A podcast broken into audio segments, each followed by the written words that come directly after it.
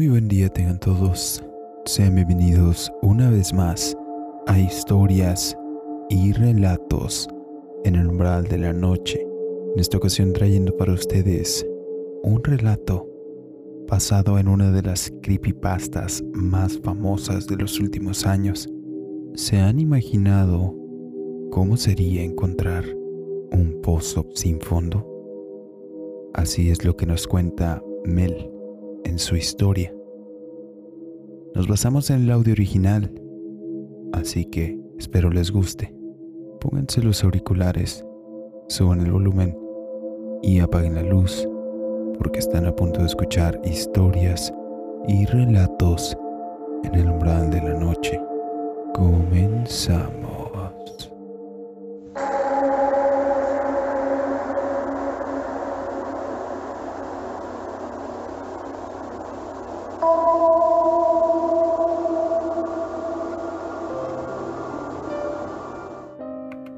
De Mel. Hace poco más de 20 años, cerca del año 1997, una persona de nombre Mel Waters se comunicó a un programa de radio llamado Coast to Coast AM, el cual vendría siendo como una mano peluda o miedoteca aquí en México, el cual era conducido por un conocido locutor de la época de nombre Art Bell. En aquel programa el señor Waters relató sobre un agujero extraño que había dentro de su propiedad, argumentando que dicho agujero se había ido usando por generaciones como pozo de desechos, ya que la gente solía tirar ahí muebles, partes de autos o incluso animales muertos. El señor Waters describe el agujero como una gran falla en el terreno que se extiende entre 3 y 4 metros de diámetro, el cual acercándose aún durante el día, con el sol en su punto más alto, no es posible ver el fondo de él. Lo curioso es que además de que dicha falla fuera usada como vertedero por algunos pobladores vecinos, no está ni siquiera cerca de llegar a llenarse. Pues como se había comentado, ni aun en el día más soleado, con la luz iluminando en su totalidad el cráter, es posible ver hasta dónde se extendía su profundidad abisal. Alguna de tantas veces que se decidía pasear por la extensión de su terreno, Mel llegó al cráter buscando contemplar y tratar de averiguar la naturaleza del mismo. El hombre condujo su camioneta por la propiedad hasta llegar al lugar donde yacía el cráter y subió a la parte trasera de su camioneta pickup para tratar de tener una perspectiva más elevada y así poder ver más profundamente en el agujero. Tuvo una muy mala suerte, pues aún desde esa perspectiva más elevada no había forma de poder llegar a ver el fondo aún. Permaneció de pie en su camioneta por poco más de tres minutos contemplando aquella fosa, como si de algo hipnotizante se tratara. Bajó de la camioneta e indagó un rato por el terreno en busca de una roca. Tomó una pequeña en su mano derecha. Subió de nuevo la camioneta y se mantuvo en posición, viendo fijamente hacia el agujero con dirección al fondo. Lanzó la roca justo por el centro del cráter y prestó total atención en la trayectoria, esperando ahí el sonido de rebote cuando ésta tocara el fondo. Para su sorpresa estuvo ahí esperando escuchar el sonido por varios minutos sin escuchar ninguna réplica proveniente del foso. Bajó de la camioneta nuevamente y en esta ocasión tomó una roca de aquellas en las que necesitas utilizar ambas manos para poder levantarla. Se cercioró de que dicha roca tuviera una cubierta lisa sobre la cual rebotara el sonido de buena manera, y así podría escuchar cuando algo en el fondo golpeara contra ella. Nuevamente se inclinó medianamente hacia el hoyo teniendo cuidado de no estar tan cerca de él para no caer. Balanceó sus brazos adelante y atrás y lanzó la roca, justo por el centro nuevamente teniendo cuidado y teniendo una vista fija sobre la trayectoria de la roca. Esperó, esperó y esperó durante un rato pero no fue capaz de escuchar nada. No había sonido de réplica se cuestionó el por qué no podía escucharlo. era que el hoyo lo suficientemente profundo para que la roca no tocara fondo, o que aun cuando lo tocara el sonido no alcanzara a viajar de regreso hasta la superficie. Eso era algo que el viejo Mel tenía que comprobar por sí mismo, porque solía tener en su patio trasero un viejo y descompuesto refrigerador. A Mel le pareció una buena idea lanzar ese cacharro al agujero, de esta manera sería más notorio el golpeteo o el sonido en el fondo al momento de que el refrigerador se destrozara al caer en el fondo del pozo. Tomó el cacharro de su patio y lo subió a su camioneta. Manejó por un rato en dirección al agujero y estacionó su camioneta de reversa para poder lanzar más fácilmente el refrigerador al gigantesco cráter. Se colocó detrás del refrigerador y comenzó a empujarlo hacia el hoyo. Justo antes de llegar a la orilla de la camioneta y en dirección al cráter, lo lanzó, nuevamente prestando atención específica en la trayectoria, poniendo atención al sonido que causaba el caer, para tratar de escuchar cuando éste llegara al fondo con ese singular crash que quería escuchar cuando se destrozara. Esperó varios minutos, pero nada pudo escuchar. Fue entonces que Mel decidió que ese hoyo era algo serio se planteó a sí mismo al descubrir qué tan profundo era en realidad aquel abisal cráter y falla en el terreno. Al ser un pescador apasionado, Mel decidió acudir a su tienda de pesca de confianza en el pueblo, pidiendo un carrete completo de cuerda para caña. Aquella bobina gigante tenía alrededor de 3.600 pies de longitud, comentó el señor Waters, lo que vendría equivaliendo a 1.097 metros Regresó a su casa y subió a sus fieles caninos a la camioneta, dirigiéndose hacia la falla en su propiedad. Al llegar a dicho lugar, los canes estaban inquietos y perturbados. Ladraban y correteaban con cierto grado de inquietud. Por nada del mundo se atrevían a estar siquiera cerca de aquel gigantesco hoyo, cosa que a mí le resultaba extraño, ya que no estaban cerca de él, pues él estaba relativamente cerca del hoyo, un metro o dos tal vez de la orilla. Sus perros procuraban permanecer por lo menos a 5 o 7 metros de distancia de él, lo que le pareció extraño, pues generalmente cuando salían de paseo, los perros no se le despegaban. Trató de no darle tanta importancia y se concentró en su objetivo principal. Colocó en la punta del carrete una pesa estándar de una libra y desenredó poco a poco el carrete, con la esperanza de esta vez poder llegar al fondo del pozo. Pasaron minutos y la cuerda seguía, seguía desenredándose. El carrete llegó a su final y Mel no escuchó que la pesa llegara al fondo, o que la cuerda comenzara a deformarse porque tenía exceso de dimensiones. Regresó a la tienda de pesca y corrió por su mente que tal vez podría haber un cuerpo de agua al final de aquel cráter.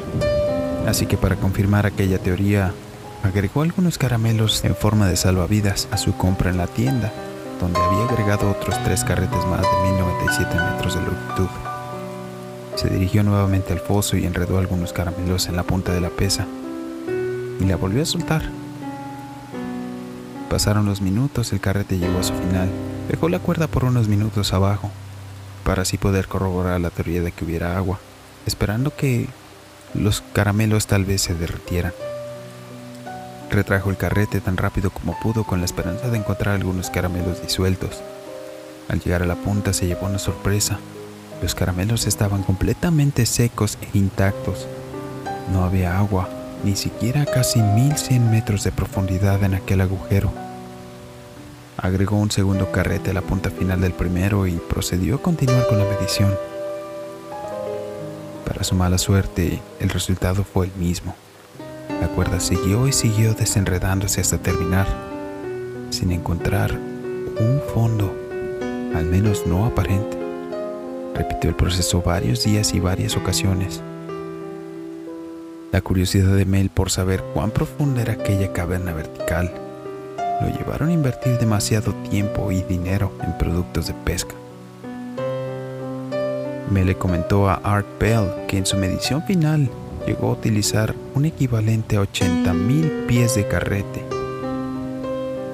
lo que vendría siendo un total de 24.384 metros de distancia.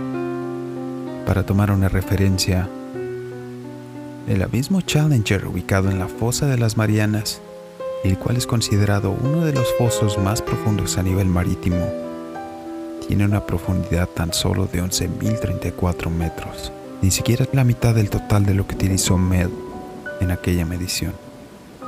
Para mala fortuna de Mel, después de aquella misión nocturna, la mala suerte vendría a tocar su puerta. La emisión del programa en el que se habló por primera vez sobre el hoyo de Mel de manera pública se transmitió un viernes por la noche. Para el día lunes, Mel se comunicó nuevamente al programa, desesperado e impotente, pues comenta que algunos agentes militares habían cercado y tomado parte de la propiedad para evitar que ningún civil se acercara al hoyo, a lo que argumentaban que el terreno era parte de un desastre aéreo, del que casualmente no había ningún registro público del mismo, y que Mel argumentaba no haber sido testigo de algún estruendo o rumor o algo similar, puesto que con anterioridad ya habían sucedido algunos desastres aéreos cerca del lugar.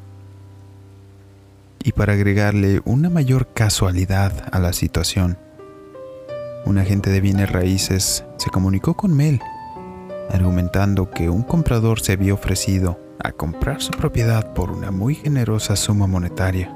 Por obvias razones, Mel sospechó lo peor, por lo que trató de ir por su cuenta a verificar la zona se encontró con el grupo militar que le negó el paso a la propiedad, argumentando lo mismo, un accidente aéreo.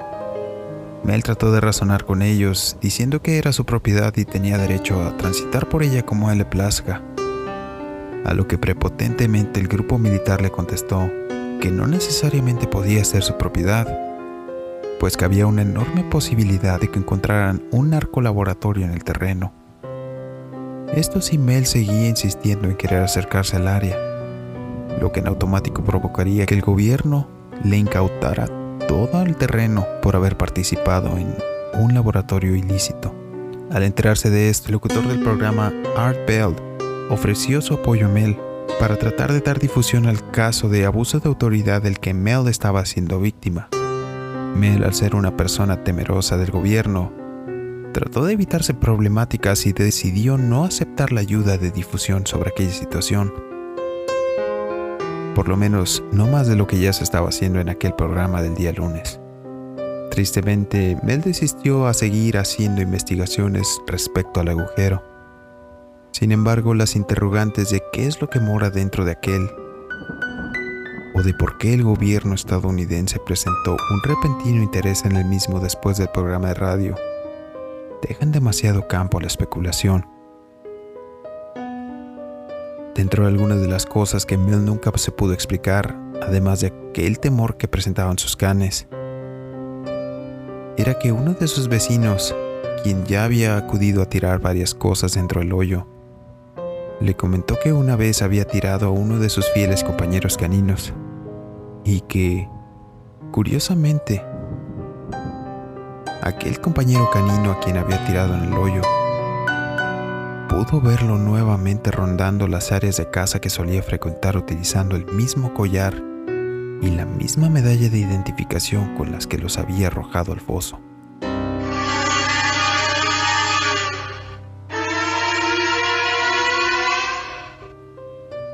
Contrariamente a lo que se cree, Mel se negó rotundamente en hacer pruebas con animales vivos dentro del pozo, ya que algunos radioescuchas habían sugerido que debía lanzar un gato dentro del hoyo, o atar a un gato y ver qué pasaba mientras lo bajaba, ya que esto le parecía a Mel una propuesta de muy mal gusto.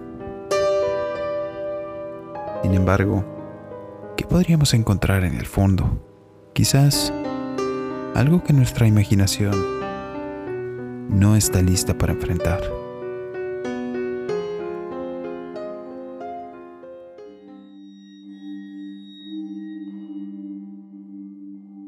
Y así es como llegamos al final del relato del día. Tristemente una situación la que vivió Mel al ser abordado por agentes del gobierno obligándole a desistir en seguir investigando en su propiedad. Al mismo tiempo, resulta perturbador e intrigante el saber por qué aquel cráter es tan profundo, o al menos por qué lo hace parecer. Amén de que el mismo no produce ningún sonido de respuesta ni eco. Déjame en los comentarios si conocías la creepypasta o historia de El hoyo de Mel. Como les comenté, nosotros nos basamos en el audio original del mismo, por lo que difiere con algunas de las historias que se ven muy famosas en YouTube. En la descripción te dejamos la información de contacto para que nos hagas llegar tus relatos y nosotros poder hacerlos llegar a la audiencia. No olvides suscribirte, darle un like y compartir si te gustó el contenido. Asimismo, no olvides que estamos teniendo un relato nuevo todos los lunes. Síguenos en Anchor y Facebook. Yo soy Draco TRX. Muchas gracias. Nos vemos.